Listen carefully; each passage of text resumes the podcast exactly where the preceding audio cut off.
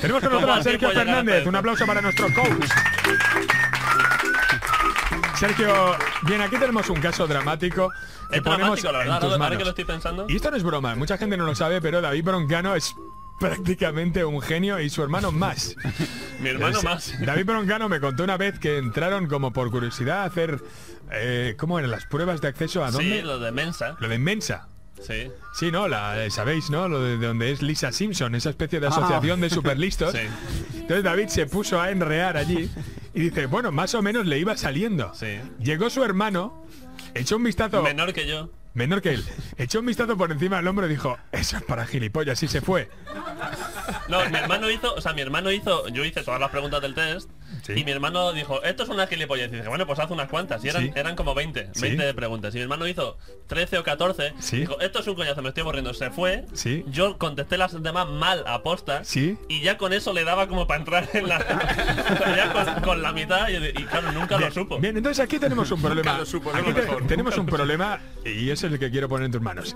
Tenemos a un muchacho, déjamelo a su hermano, pero tenemos a un muchacho eh, con esa capacidad que, eh, bueno, por, por no saber, ¿no? A qué dedicarse, Por por, no saber, mal. por no saber focalizar, ha acabado de, de colaborador del que nos reímos, señor. Efectivamente. De persona de la que se ríe la gente, porque un poco... España. Es verdad que tu perfil siempre en todos los programas ha sido un poco el tío del que se ríen. Pero porque me gusta bailar, porque me gusta... Ah, no, salsero. Porque le gusta bailar salsero. la lambada. Entonces, eh, tú eres coach. Eh, y dices que es más importante casi que la capacidad de uno saber Eso es. cuál es tu objetivo en la vida. La pregunta Sí. es, ¿estoy a tiempo? Mira, siempre estamos a tiempo. Yo fíjate que creo... bueno, en tu caso, a ver. Vale, mañana ya no vengo a You. Siempre estamos a tiempo, siempre estamos a tiempo. Fijaros que lo importante es saber hacia dónde queremos caminar. Y eso es lo que nunca nos preguntaron en la escuela. A lo mejor yo fa- a lo mejor yo ese día falté, oye, porque como me aburría No, mucho. a mí cero, nunca. Pero lo cierto es que nunca ni un solo profesor o profesora me dijeron, oye, que lo único importante es saber Bueno, hacia dónde quieres tirar. Yo te voy a decir una cosa. Yo creo que es lo único... A mí es lo único que me ha permitido Salir adelante. salir adelante. Claro. O sea, yo no tengo, yo no soy capaz de resolver una ecuación de segundo grado ni cuando me las enseñaban. Ni las de primero. Mi capacidad no. La de David. Pero yo tenía muy claro que era tonto desde pequeño. Y yo dije, Eso es muy importante, Es claro. por aquí, ¿de acuerdo? Pero fíjate que saber que somos tontos incluso de mayores es lo importante, No, porque yo- el que es tonto pregunta y aprende, y el que se cree listo no pregunta y por tanto no aprende. Pero es que yo sabía que iba a ser un tonto que iba a cobrar por ello. Claro.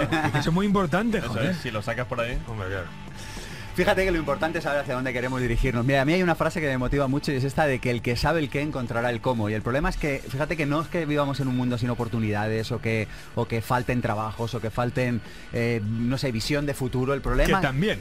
No estoy muy de acuerdo. El, pro- el problema principal que creo que tenemos es que no sabemos hacia dónde vamos. Porque aquel que lo sabe, y tú y yo lo sabemos, Sí. ese encuentra posibilidades. Ese ni se queja, ni se tiene que ir de España, ni protesta, ni se acoda en la barra del bar a protestar. Ese tío, al final, mientras los demás protestan, él trabaja. Él saca adelante su proyecto y saca adelante su vida. Así que creo que el principal problema que tenemos es que no sabemos hacia dónde queremos ir. No sé si en España. Es decir, tú cuando. Porque yo conozco a muchos. yo conozco a muchos que han decidido, ¿no? Saben, tienen muy claro dónde van. Y entonces eh, han dicho, lo tengo tan claro que me voy a ir. y entonces están haciendo, pero bueno, es también es Bueno, una sí, forma de hacerlo. me voy a hacerlo a Dublín. A ver, pero si te quieres ir, yo soy el primero que me fui un tiempo de España, Sí. pero una cosa es que tú te vayas por voluntad propia, otra cosa es que te vayas porque vivas en la fantasía, insisto en esto, porque vivas en la fantasía de que aquí no hay posibilidades. Que a mí me parece una idea muy peligrosa. Que estás están- muy en el sí se puede, ¿eh? es, que, es que yo conozco cada día, cada mes y cada año a, a- a decenas y a centenares de personas Bueno, con- que salen adelante. Contemos esto, Sergio, porque tú tienes eh, una empresa donde va la gente. Nosotros ayudamos, democratizamos el desarrollo personal y profesional. O sea, nuestra idea es, hoy en día se sabe lo que hay que hacer para salir adelante en la vida, el problema es que la mayoría de la población no lo sabe. Y el principal problema de los que vienen a pedirte ayuda no es que no tengan los medios, que no tengan un Es que mercado, no lo que saben. a qué es, que este, dedicarse. es que este es el drama, porque tú fíjate que si yo no supiera lo que quiero hacer, aunque caminara por un bosque lleno de oportunidades, no sería capaz de encontrar aquello que quiero. Es decir, el que no sabe hacia dónde se dirige, no ve oportunidades. El que no sabe a qué puerto se dirige, ningún viento le favorece. Imagínate que estás en medio del mar y dices, sopla viento este. Dices, bueno, pero ¿a qué puerto vas? Porque si no sabes a qué puerto Pero vas... eso, ha pasado, es decir, viene gente a decirte, mira Sergio, que sé, tenía un negocio de restauración, en la crisis me ha ido mal eh, y quiero montar otro, ¿qué me aconsejas? Y cuando tú le dices, pero ¿qué quieres hacer? Te dice, Es que este, No de- sé. insisto que este es el verdadero problema. Mira, le- le- fíjate, lamentablemente, y te diría más dramáticamente, cada año le dedicamos más tiempo a buscar vuelos baratos en internet, a hacer el chorra en Twitter y en Facebook, que a sentarnos en Es que es muy- silencio. es muy Pero- divertido. pero Joder, dejadme que la de puta madre. a sentarnos a decir, oye, ¿qué voy a hacer con mi vida? ¿Cuántos minutos, se- seamos sinceros y seamos claros, cuántos minutos le dedicamos al año a decir, oye, macho, ¿qué voy a hacer con mi vida? Entonces, claro, dice, no hay oportunidades, no, es que no sabes a dónde vas. y, y entre esa decisión, mira, aquí tenemos, eh, hoy tenemos por lo menos a cuatro estudiantes de Pero estas periodismo. cuatro ya están destinadas a que ya están, ya no Ya pueden saben hacer lo lo que quieren. Son cuatro estudiantes de periodismo que lo que quieren es eh, montar un pequeño harén con Antonio Castelo, pero eso es otra historia muy larga de contar. Pero en principio han estudiado periodismo, entonces ahí, cuando acabas una carrera, muchas veces tienes que decidir entre me dedico a lo que me gusta o me dedico a algo que me dé dinero. Claro. Ahí que hay que hacer. Ahí, lo que hay que hacer es coger esa idea, porque fíjate que nosotros vivimos en la vida en base a las ideas que tenemos. Y lo que hay que hacer es coger esa idea y echarla al cubo de reciclaje, de donde nunca debió haber salido. Fíjate que la verdadera abundancia en la vida nunca puede ser consecuencia de ganar dinero y no hacer lo que amas, o hacer lo que amas y no ganar dinero. Solo hay una vía para la abundancia hoy en día y es hacer lo que amas y ganar dinero con ello. Y el problema es que nos siguen contando que o- yo, yo compré esta idea, mira, yo a veces bromeo y digo, mira, yo me compré el pack completo. El pack completo en España consiste en educación universitaria. Si todavía eres un tío con gafas como yo, hasta te haces el doctorado. Boom.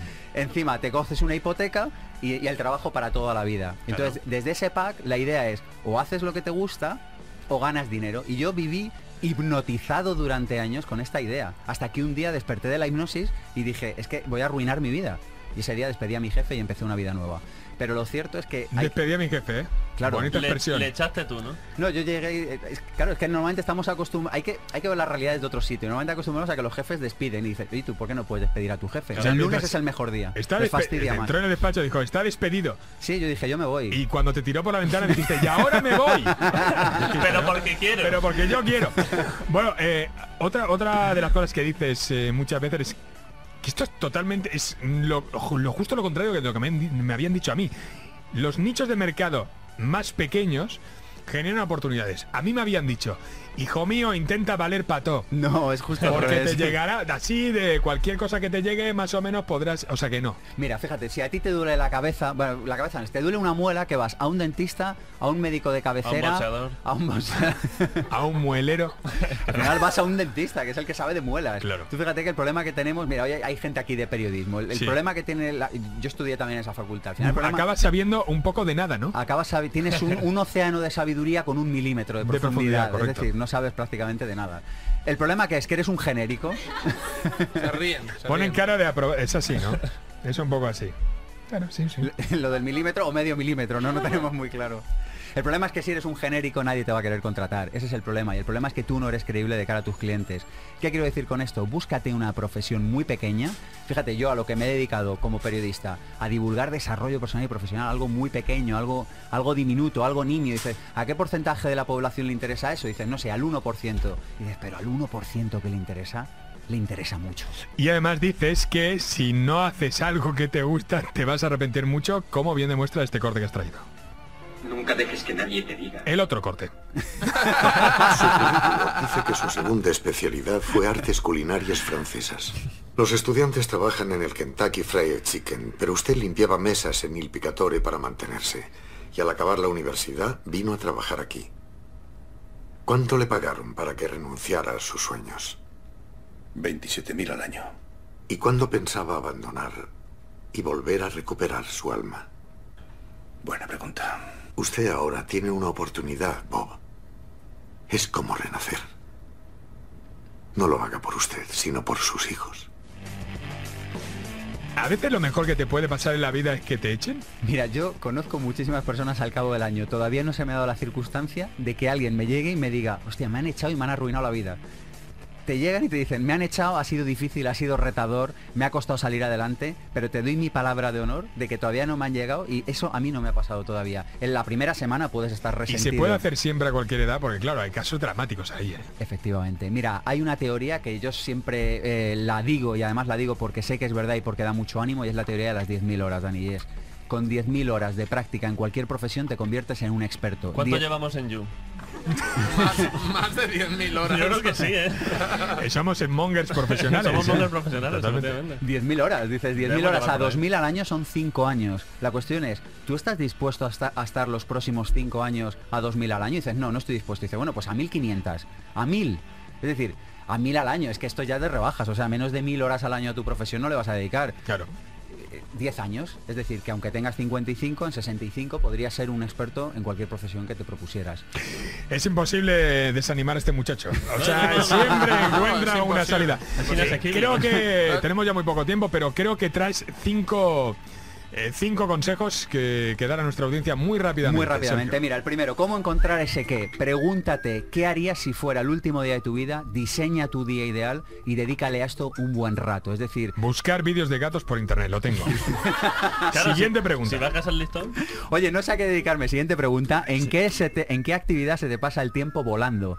Aquellas personas que se dedican a lo que se les pasa el tiempo volando, sea reparando bicis, jugando a la consola, eh, jugando al fútbol o haciendo, qué sé yo.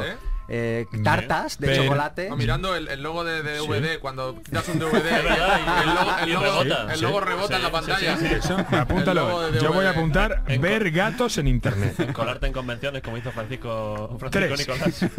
Siguiente, ¿qué harías si tuvieras todo el dinero del mundo? Esta pregunta a mí me cambió la vida en un momento dado. Comprarme un gato y ¿Tú qué colgarlo en Sergio? internet. Yo dije, me voy a dedicar a escribir libros de desarrollo personal y a divulgar esta información. Y dije, si fuera rico esto es lo que haría. Vale. Y esto es lo que empecé a hacer. Cuatro. Cuatro, elige un modelo y síguelo. Un modelo no es una persona muy guapa. Un modelo es una persona que ya vive de aquello que tú quieres o te gustaría o piensas que te podría gustar. Bertín. Analiza qué hace y cópiale. El tío que grabó a su gato tocando el piano en internet. No, pero tú tienes fácil, joder. Y cinco, joder, de Y momento todo cinco, encaja. Pide ayuda. Fíjate qué cosa tan sencilla. Pide ayuda. Pide ayuda a personas que están en ese lugar parecido al que tú quieres llegar. Llama, escribe. Yo esto lo he hecho también, a mí me ha funcionado. Algo tan sencillo como ser humilde y decir, tío, no tengo ni idea de esto. ¿Me echas un cable? Llamar a Francisco Nicolás. Muchas gracias, Sergio Fernández. Adiós.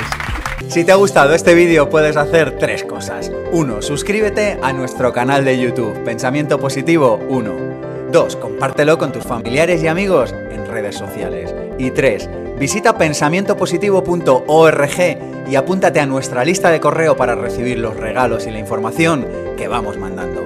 Pensamientopositivo.org